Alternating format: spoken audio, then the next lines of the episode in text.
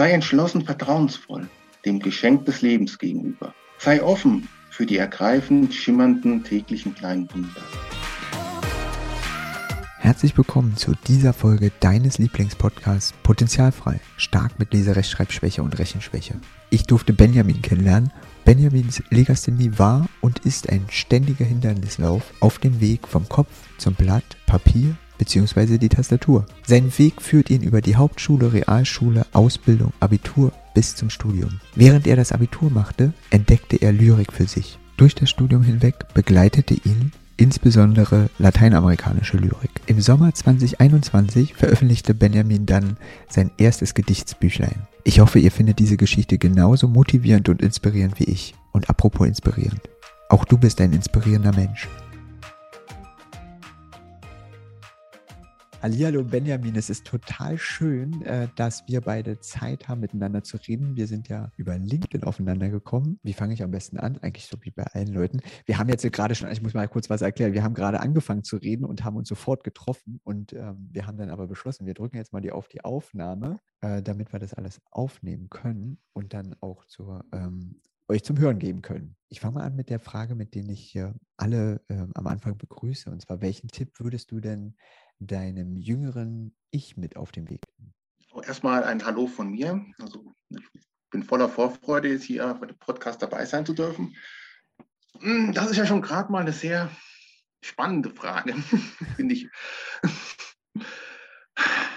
Wenn du mich jetzt so fragst, würde ich sagen zu meinem jüngeren Ich, es wird besser. Das kann ich vielleicht noch ein bisschen ausformulieren, wie ich zum ersten Mal jetzt wirklich man wird sich ab irgendeinem Zeitpunkt bewusst, dass man Legasthenie hat. Also dazu komme ich auch gleich nochmal. Und ähm, es sind ja eher die Blicke von außen, die einen dahin stupsen. Besonders wenn man so als Kind irgendwie in der Grundschule oder sowas, dann muss man sich ja erstmal selbst irgendwie zurechtfinden. Und in diesem Spannungsverhältnis, bei mir kam noch hinzu ähm, Introvertiertheit und eh schon ein bisschen zurückhaltend. Dann hat man noch die Herausforderung Legasthenie. Und das war schon ein schwieriger Weg. Und ich würde einfach zu meinem jüngeren Ich sagen, bleib deinem Weg treu. Es, es lohnt sich, es wird besser. Jetzt hast du ja das schon ein bisschen angedeutet, dass das bei dir schon losging in der Grundschule. Ähm, weißt du noch genau, also kannst du dich noch an ähm, Erlebnisse erinnern, wie es losging, ähm, was, was dann passiert ist? Ja, also es war ja so, ich glaube, das ging ja wahrscheinlich oder geht ja wahrscheinlich vielen ähm, Kindern dann so, man merkt ab einem gewissen Zeitpunkt natürlich, hey, bei mir läuft irgendwas ein bisschen anders als bei den anderen. Besonders wenn ab einem Zeitpunkt ähm, Sachen irgendwie benotet werden oder die Rechtschreibung irgendwie ein bisschen mit Rot. Und meine Aufgaben, die waren von Rot geflutet. Also es war halt so. Und dann guckt man halt nach links, nach rechts. Und da war das nicht so schlimm. Und da habe ich mir gedacht, warum ist das so? Und ich weiß es heute nicht so ganz genau, ob ich es zu diesem damaligen Zeitpunkt, in dem Moment, wo es passiert ist, mitbekommen habe. Hm, aber ähm, meinen Eltern wurde ja geraten, dass ich keine normale Schule besuchen sollte. Aha. Hm, weil die Lehrer meinten, dass mich das ja überfordern würde. Und äh, meine Eltern haben sich ja strikt gegen äh, geweigert. Die haben, das sind viele Sachen, die ich meinen Eltern zugute halte. Also, also das ist wirklich ein ganz wichtiger Punkt. Die haben gesagt, er ist fleißig, er lernt, er macht seine Hausaufgaben und dazu muss ich sagen, die Lehrer wollten ja auch zu einem gewissen Zeitpunkt meine Deutschsachen überhaupt nicht mehr benoten. Sie wollten einfach keine Noten mehr drunter schreiben. Also entweder Sonderschule oder hier mitmachen, aber ohne Noten. Also ich drücke jetzt mal ein bisschen zugespitzt aus. Und die haben sich da komplett gegen geweigert. Er geht die normale Schule und er wird auch benotet. Und wenn er jetzt von fünf Aufgaben vier mit der sechs heimbringt und eine mit einer fünf oder einer vier, dann freut er sich über die vier wie über eine eins. Weil er weiß, er hat dafür gelernt. Mhm. Und das konnten viele Lehrer überhaupt nicht verstehen. Und da ist es natürlich bei manchen, äh, von manchen Lehrkräften, du hast natürlich dann als Kind auch schon gemerkt, du wirst ein bisschen anders behandelt. Mhm. So, ich, ich will es jetzt nicht sagen, was sucht der hier? Also das ist jetzt ein bisschen böse ausgedrückt, aber du registrierst ja, dass irgendwie die Blicke auf die anders sind. Aber ich muss es, wie ich eben schon gesagt habe, meinen Eltern hoch anerkennen. Die haben gesagt, also dieser schöne Begriff fördern und fordern ist in einer sehr positiven Auslegung. Die haben sich mit mir jeden Abend hingesetzt, Hausaufgaben durchgegangen, aber es wurde nie dieser Druck aufgebaut, dass ich jetzt zwei oder eins oder dass ich jetzt irgendwas Schlechteres bin, weil ich jetzt einfach mal wieder eine fünf mit nach Hause gebracht habe. Und ja, und ich habe vor kurzem auch nochmal meine alten Zeugnisse durchgeschaut. Stand immer meistens auch drunter, ähm, Deutsch ist, stellenweise nicht feststellbar oder also es war nicht immer unbedingt schmeichelhaft. Mhm. Äh, kannst du dich noch an weitere Unterstützung erinnern, die du erhalten hast? Jetzt ähm, aus, aus der Schule heraus, meinst du jetzt? Oder? Ja, Schule oder ähm, neben der Schule? Ich muss sagen, ich möchte jetzt nicht komplett die, die Lehrerschaft jetzt ähm, schlecht machen. Es gab auch wirklich ähm, Lehrer, die, ähm, die mich unterstützt haben. Und ich sag mal so, die versucht haben, das zu erkennen, was ich schreiben wollte. Aus heutiger Sicht würde ich sagen, sie haben viele, viel Geduld bewiesen, weil stellenweise war es ja auch schwierig zu lesen, was ich geschrieben habe. Das wirst, du ja wahrscheinlich auch kennen. Ja. Und es ist nun mal so. Aber sie haben sich die Mühe gemacht, ähm, den Sinn, was ich wiedergeben wollte, zu verstehen. Also nicht unbedingt sagen, grammatisch, Sex, da ist auch kein Sinn dahinter. Also, sondern auch versuchen, die Geschichte, die ich versucht habe zu erzählen. Und wenn du solche Lehrer hast, steigt ja dann auch irgendwie so ein bisschen dein Selbstvertrauen. Also dann weißt du, okay, ich kann auch eine Geschichte erzählen. Und da, so Lehrer hatte ich auch. Und das war dann ähm, vor allem später in der Hauptschule, kommen vielleicht auch nochmal drauf, meine Klassenlehrerin, also die Frau Nödel, möchte ich ja hier auch nochmal erwähnen.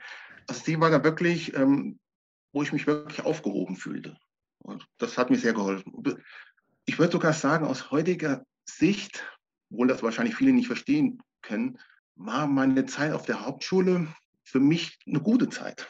Das mag vielleicht für manche heute total unverständlich sein, äh, weil uns wurde alles, allen in der Klasse nicht viel zugetraut. Also man war halt Hauptschüler. Und Realschule, die haben sich schon gewisserweise stellenweise abgedreht. Im Abitur muss, muss man ja gar nicht ähm, drüber reden. Und in dieser Gemeinschaft ähm, habe ich, hab ich mir meinen Platz erarbeitet. Mhm. Lustigerweise haben da sehr viele ähm, mich gefragt, ob sie von mir die Hausaufgaben abschreiben durften. die haben sich zwar beschwert, weil sie stellenweise nicht lesen konnten. Das war ja dann denen ihr Problem, nicht meins. Aber ich konnte da mit, mit Fleiß und ähm, Begeisterung für die Fächer, konnte ich zum ersten Mal viel ausgleichen. Also ich war nicht mehr komplett auf diese, diese Herausforderung. Ich möchte das nie Problem nennen. Ich nenne es immer Herausforderung.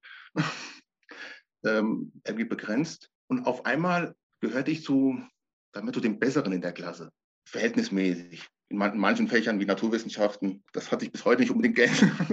Aber das hat mir irgendwo schon geholfen. Und, was, was, konntest du ja, denn, was konntest du denn für dich mitnehmen aus der Schule? Hm, ich muss ja sagen, ich habe ja jeden, jeden ähm, Schulabschluss separat auf einer anderen Schule gemacht.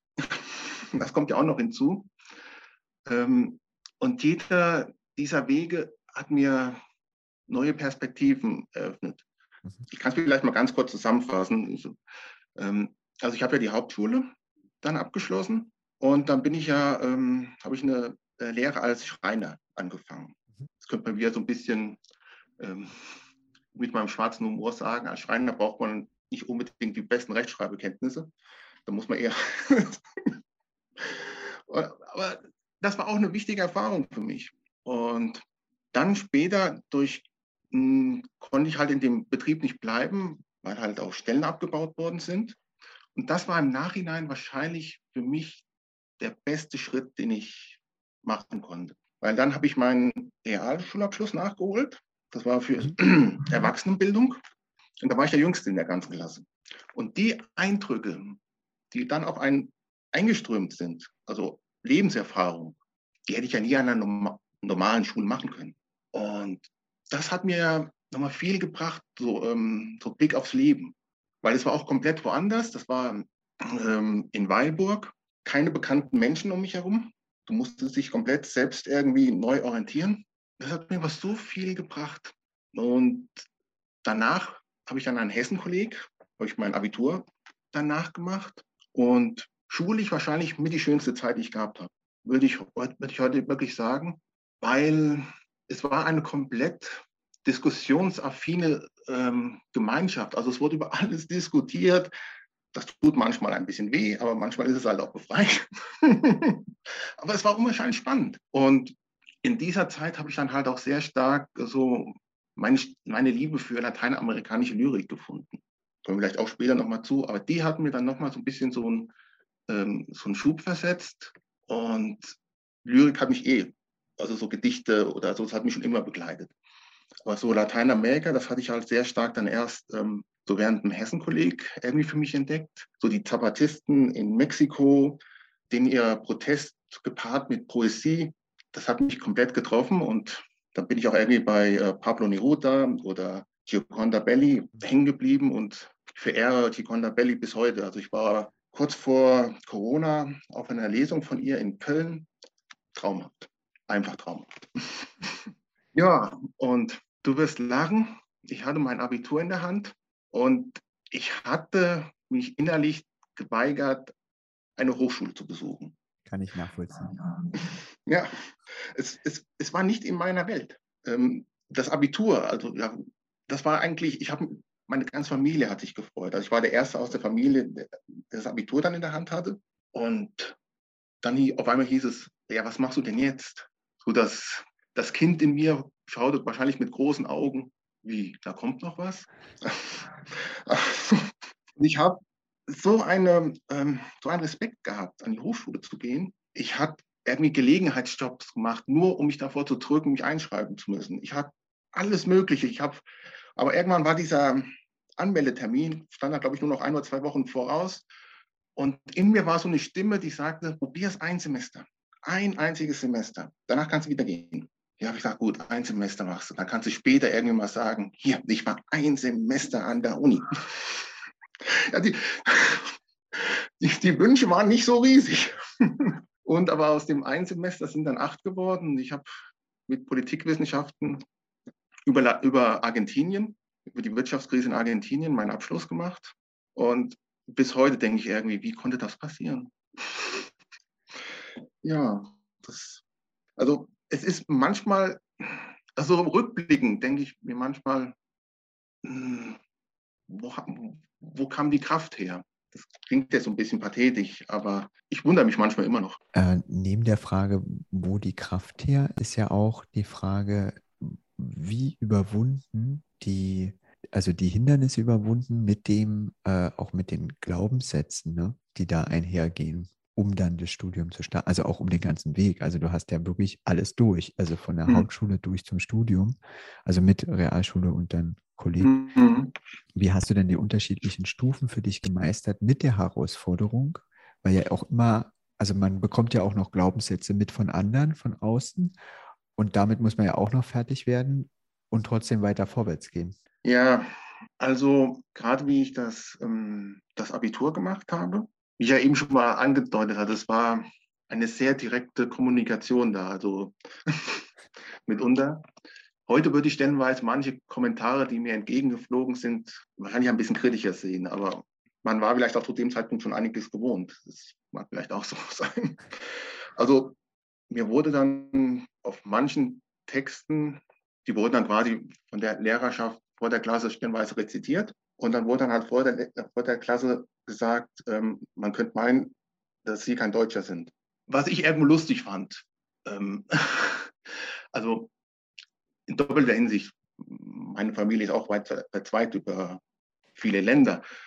Aber es war ja jetzt, also ich habe das, das war für mich nie ein Problem, aber es sollte ja auch nicht irgendwie als ähm, leicht humorvoll, es soll ja eher so ein bisschen in das Boshafte reingehen. Mhm.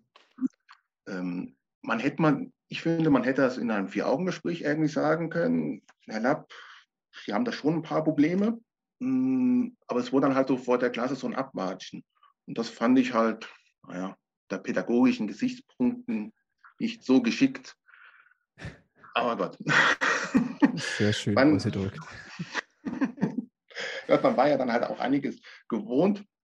Aber Jahre später hat diese, dieser Satz noch eine wunderbare Wendung genommen. Die möchte ich ganz kurz nochmal zum Besten geben. Ich hatte ja, oh Gott, wann, wann fing das an? Also in der Nähe, wo ich wohne, wurde ähm, ähm für ähm, Menschen aus ähm, Afghanistan und Syrien eine Unterkunft eingerichtet. Und dann bin ich morgens halt immer vorbeigegangen auf dem, auf dem Weg zur Arbeit. Gerade so mit, mit, den, mit den Jugendlichen prima ausgekommen. Und die haben mich dann auch immer um, irgendwie um Rat gefragt, was irgendwie so die Ämter betrifft oder sonst. Und, und ab irgendeinem Zeitpunkt wollt, haben sie mich auserkoren, gewisserweise, dass ich ihnen Deutsch beibringen sollte. Das war so ein wunderbarer Treppenwitz der Geschichte. es hat mich, es hat mich geehrt, aber gleichzeitig innerlich fand ich so wunderbar. Ich sagte, ich musste wieder an die Zeit am Hessenkolleg zurückdenken. Jetzt hast du ja schon angedeutet, dass die Lyrik dich dein Leben lang schon begleitet. Und hast, sie, hast mehr ein Augenmerk auf das Schreiben gelegt. Wie war es denn eigentlich beim Lesen? Lustigerweise hat das Lesen mir nie Probleme bereitet. Mhm. Ich hatte das irgendwie mal so, ähm, weil die Frage wurde mir auch stellenweise immer so aus dem, ähm, Entschuldigung, aus dem Bekanntenkreis auch gestellt. In gewisser Weise wurde immer sofort irgendwie ähm, verbunden, der kann nicht richtig schreiben, da kann der auch nicht richtig lesen. Also quasi diese, was ja eigentlich auch, naja gut. Ich verzeihe das immer den Leuten, weil sie dann ja, böse ausdrücken, keine Ahnung haben. Das, Denke ich auch, ähm, dass es äh, viele Verbindendes. Ja. Aber das ist, kann auch getrennt voneinander auftreten. Ja. Und ich sag mal, wenn, wenn die Frage irgendwie höflich und sonst irgendwas kommt und ich die Leute kenne, nehme ich mir das auch nicht böse. Ähm, ich habe immer so ein bisschen so das Beispiel genommen ähm, mit, mit Seifenblasen. Ich sagte, ich, Seifenblasen kann ich genauso wunderbar anschauen wie jede andere. Ähm, nur wenn man zu mir jetzt sagt, ähm, lass eine Seifenblase irgendwie sanft auf seine Hand irgendwie gleiten, ähm, dann komme ich in Panik und versuche sie irgendwie zu greifen und dann zerplatzen sie halt. Und das ist der größte Unterschied. Und das ist immer, ich glaube, was mir sehr geholfen hat, ich kann jetzt halt nur wirklich über, über mich reden, ich kann das nicht verallgemeinern, ist, dass ich ab einem gewissen Zeitpunkt schon relativ früh Begeisterung fürs Lesen hatte. Also mir wurde halt auch immer als Kind viel vorgelesen und ich liebte so Geschichten. Und so konnte ich, also ich hatte schon immer irgendwie eine Begeisterung auch irgendwie für für Sprache und für, das gibt es ja im Deutschen, glaube ich, wie in keinem anderen Land, Wortungetüme. Du kannst ja hier wunderbar basteln mit Worten, das ist ja, ist ja fantastisch. und das hat mir so einen Spaß gemacht, was ja eigentlich auch schon wieder ein Witz ist, dass jemand mit der Herausforderung dann, ich meine, wir basteln ja so schon irgendwie eigentümliche Worte ohne. ich finde auch, also Sprache ist was, die Schriftsprache ist was Wunderbares und damit kann man sich stundenlang beschäftigen. Ja, ja. Und ich, ich weiß gar nicht, ich kann ja jetzt auch gar nicht so genau den Zeitpunkt sagen, wo ich mich so mit Gedichten allgemein so beschäftigt habe. Ähm, ich glaube, es war irgendwann noch mal so ein Zeitpunkt, ich weiß das auch nicht, ob das noch zur Hauptschulzeit war oder so danach. Hm, da hat irgendjemand ähm, mal so gesagt, schau mal, was wir hier für ähm, also mit, mit Goethe, Schiller. Und das war so ein Zeitpunkt, wo ich dann so eingestehen musste, ja, den Namen habe ich schon mal gehört, aber kann ich jetzt nichts mit anfangen. Und aus irgendeinem Grund habe ich mich herausgefordert gefühlt. Du kennst das vielleicht auch. Na, das, jetzt will ich die aber auch kennenlernen, so in der Art. Und dann, dann, nicht, dass ich das alles irgendwie von denen gelesen habe. Das soll jetzt nicht den Eindruck entstehen. Aber wenn man sich mit einem Dichter aus einem gewissen gewissen Epoche beschäftigt, da taucht ein anderer auf. Und dann taucht wieder irgend, es ist ja irgendwo verknüpft. Und dann tänzelt man vielleicht auch so ein bisschen durch die Jahrzehnte und, und dann sucht man vielleicht auch so nach den Dichtern, Dichterinnen, die einem so ein bisschen aus dem Herzen schreiben. Und so meine Suche war dann, will ich sagen, dann wirklich so bei, so bei der lateinamerikanischen Lyrik ähm, dann hängen geblieben. Was man nicht verallgemeinern darf, aber bei sehr vielen ähm, spielt die Magie eine unwahrscheinlich wichtige Rolle. Also diese Bilder, die sie entwerfen. Gerade äh, Marquez hat ja diesen magischen Realismus dann auch so ein bisschen mit begründet. Und das war etwas, was ich toll fand. Also ich beschreibe mich gern auch ein bisschen so als Träumer. wenn du dann natürlich auch noch so Gedichte hast, die irgendwie mit so mit Schmetterlingen und also diese ganze Poesie, auch wirklich ernste Themen, aber in einer wunderbaren Bildersprache zu verpacken, dass du sofort irgendwelche ähm, äh, Geschichten, kleine Filme vor den Augen hast. Das ist auch großartig. Und das hat mich dann sofort gepackt. Weil Lyrik kann sehr nüchtern sein, was auch spannend ist, aber so diesen verspielten Eindruck. Also das, das hat mir unwahrscheinlich zugesagt, also bis heute. Und wie begleitet dich die Lyrik heute? Lyrik ist irgendwo Nahrung für die Seele, muss man so ein bisschen pathetisch auszudrücken. Also ich habe, glaube ich, ja, ich würde sagen, jeden Tag, wenn ich das Haus verlasse, irgendwie ein kleines Lyrikbüchlein in meiner Tasche. Auch wenn ich manche Gedichte darin schon zwölfmal oder so gelesen habe. Da sitze ich irgendwie im Zug, blätter und dann geht es einem irgendwie schon ein klein bisschen besser. Also ich brauche das. Und es ist ja auch immer wieder ähm, eine Anregung. Wenn du, also ich versuche auch, wenn ich auch irgendwie auf Flohmärkten oder sonst irgendwie so unterwegs bin, ich, ich stöber immer nach so irgendwie so, so Lyrikbändchen und blätter drin rum und auch um Anregungen für mich selbst zu finden. Wie hat der Künstler oder die Künstlerin ähm, ein gewisses Thema angegangen? Wie hat er es ausgedrückt? Und das ist ja ein wunderbarer Zugang. Also es ist ja ein unerschöpflicher Reichtum und ich finde das toll. Du hörst meine Begeisterung. ja, äh, bei mir liegt sie nicht so bei der Lyrik, sondern bei den Kurzgeschichten. Aber ich kann das völlig nachvollziehen, was du da beschreibst. Kurzgeschichte ziehe ich den Hut. Also finde ich toll, sowas. Aber als Schreiber bin ich, glaube ich, da nicht zu gebrauchen. Äh, jetzt sagst du ja, oder hast du ja gesagt, dass du ähm, die Anregungen holst bei, ja. bei anderen. Wofür denn? Hm, für meine, ähm, eigene Gedichte. Ähm, ich habe ja, jetzt muss ich kurz überlegen, hm, 2019. Ähm, also ich hatte vorher schon immer so ein bisschen wie ein, wie ein Tagebuch. So, was war gut an dem Tag, was war weniger gut, immer mal so ein bisschen aufgeschrieben. Und da steckte kein Plan dahinter. Irgendwann wurden diese Stichworte längere Sätze oder ein bisschen ausgeformt. Also es wurde immer ein bisschen verspielter. Und das war ein Prozess. Irgendwann wurden aus diesen kleinen Stichworten kleine Gedichte. Das war jetzt gar nicht irgendwie geplant von mir. Das ist einfach wirklich so passiert. Und ich weiß gar nicht, wie viel ich zu dem Zeitpunkt dann schon geschrieben hatte. Das war dann so Herbst 2019. Die liefen dann ja nur innerhalb so der Familie. Der hat ja kein Außenstehender zu Gesicht bekommen. Ich wollte das auch nicht. Und dann hat aber, das fand ich sehr lustig, aus der Familie, wir haben einige ähm, große Konstantin Wecker-Fans auch in der Familie. Und die meinten dann so, sende die Gedichte doch mal Konstantin Wecker. Da habe ich so schon ein klein bisschen so die Augen verdreht. Also der, der gute Mann hat Besseres zu tun, als meine Gedichte zu lesen. Also alle größte Bewunderung für den Mann, aber nein, doch, doch, doch. Ich habe es eigentlich dann nur gemacht, um Ruhe zu haben. Und habe ich gesagt, okay, habe ich gesagt, okay, ich habe Gedichte weggesendet, alles gut. Du wirst es nicht glauben, es war, sagen wir mal, zwei Wochen. Es war, war nicht sehr lange. Also ich habe es an seinem Büro gesendet und dann kam von ihm persönlich Antwort.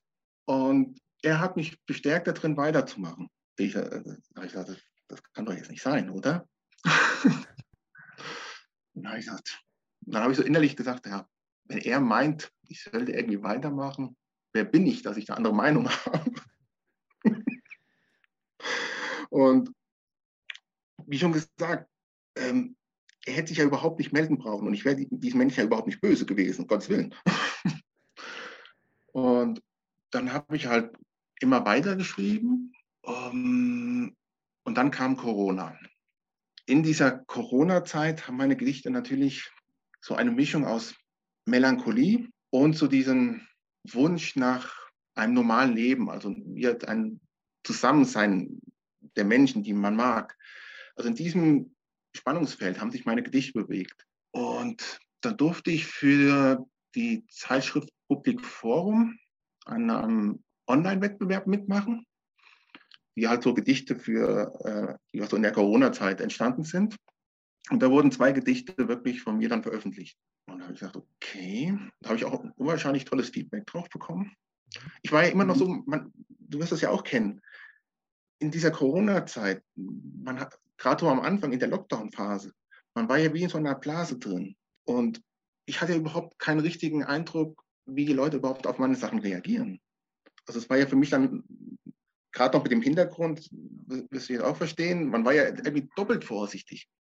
Und das hat mir natürlich dann nochmal Aufschwung gegeben und was endgültig mich bewegt hat ähm, zu einem eigenen Gedichtsbüchlein, was letztes Jahr herausgekommen ist, war im Frühjahr 2021 durfte ich bei ähm, der Gedenkveranstaltung im KZ Ravensbrück ein Gedicht vortragen äh, zu Ehren meiner Urgroßmutter, ähm, die dort äh, umgebracht worden ist. Und ich war, ich war so aufgeregt, nicht nur, dass ich quasi dieses Gedicht dann wirklich, also es wurde nicht einfach irgendwo abgedruckt zum Lesen. Mhm. Ich habe es ja dann auch vorgetragen und es war wahrscheinlich oder ist vielleicht bis heute mein persönliches Gedicht, was ich überhaupt jemals geschrieben habe. Und kamen so wunderbare Worte wieder zurück. Und da habe ich mir gedacht, okay, das ist jetzt endgültig das letzte Zeichen. Ich werde jetzt alles dafür tun, dass ich meine Gedichte veröffentlicht kriege. Egal, ich werde das jetzt vorantreiben. Und im Spätsommer letzten Jahres ist es wirklich passiert. Und mein Gedichtsbändchen, ich zeige es mal ganz kurz, ich bin ein bisschen, bisschen, ein bisschen stolz. Ich vergleiche es irgendwo mit meinem Abitur, mit meinem Hochschulabschluss. Das wird jetzt vielleicht auch manche Leute nicht verstehen, aber ich glaube, du kannst es vielleicht, du kannst es nachvollziehen. Es, ist, es sind wirklich komplett nur meine Worte. Es ist quasi mein Herzblut da drin und äh, ich glaube, ich war danach, wie ich es zum ersten Mal in der Hand hatte, tagelang, ich will nicht sagen nicht ansprechbar, aber es, es war so unwirklich. Durfte ich seitdem schon ein paar Mal auf Bühnen stehen und, und es, ist, es ist bis heute noch ein bisschen befremdlich. Wie schon gesagt, das, das Lesen hat ja nie ein Problem für mich ähm, dargestellt, aber du nimmst ja immer diese, diesen Rucksack, sage ich mal, den hast du immer den wirst du auch nicht ablegen können. Man muss irgendwo leben, mit dieser Herausforderung umzugehen, so sage ich es mal. Und alles ist ein Teil von dir. Also wenn du, wenn du dagegen ankämpfst, kämpfst du auch gegen dich selbst an, so sage ich es mal. Ich bin jetzt an dem Punkt, wo ich es akzeptiere. Ich sage, das bin ich, nehmt mich so. Oder, aber trotzdem, wenn man so den Schritt vor Publikum macht, gibt es immer so ein paar Sekunden, wo man denkt, was mache ich eigentlich hier? Und dann kommt dann immer wieder dieses kleine Kind dann irgendwie in Erinnerung, was, was man früher mal war, das in der Schule quasi sich immer irgendwie hinter dem Vordermann versteckt hat, nur nicht, dass es irgendwie drangenommen werden wollte. Und jetzt trete ich quasi, um dem Bild zu bleiben, trete ich hervor, in Mitte der Klasse und sage, hier bin ich. Äh, ich stelle dir gleich noch eine andere Frage, aber vorher würde ich würde mich ja interessieren, welches Lebensmotto dich begleitet. Ich werde diese Frage jetzt mal in, wahrscheinlich wie es mittlerweile schon ein bisschen von mir hier gewohnt ist, in einem längeren Monolog beantworten. ähm, mein Motto, würde ich sagen, was ich so als roter Faden durchgezogen hatte, man, man kann schwermütig sein über das, was das Leben einem vielleicht in dem Moment bereitet, über die Herausforderungen, die das Leben bereithält. Aber nichts von diesen Punkten wiegt schwerer als wirklich der, die pure Liebe zum Leben. Und diese, diese Wunder, diese, diese traumhaften Momente, die, ich will nicht sagen, jeder Tag bereithält, aber die so oft irgendwo sind, das ist mein Motto. Jeden Tag irgendwas zu finden, was einen irgendwo wieder weiterbringt. Auch wenn es vielleicht nicht in dem Moment ist, was einem vielleicht erst aber nächste Woche oder einen Monat drauf aus irgendwelchen unerfindlichen Gründen ähm, nochmal was bringt sondern einfach diese, diese Freude am Leben. Ich weiß nicht, ob das jetzt ein bisschen zu abstrakt war. Also für mich nicht.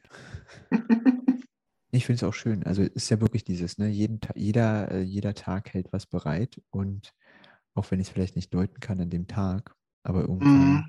irgendwann hat es einen Einfluss, einen positiven Einfluss. Ja, und ähm, es ist mir schon oft ergangen, ich versuche es, wohlgemerkt. Ähm, jeden Menschen, der mir begegnet, mit Respekt zu behandeln, weil so möchte ich auch behandelt werden. Und ich versuche immer eine, eine Grundfreundlichkeit nach, nach außen zu tragen.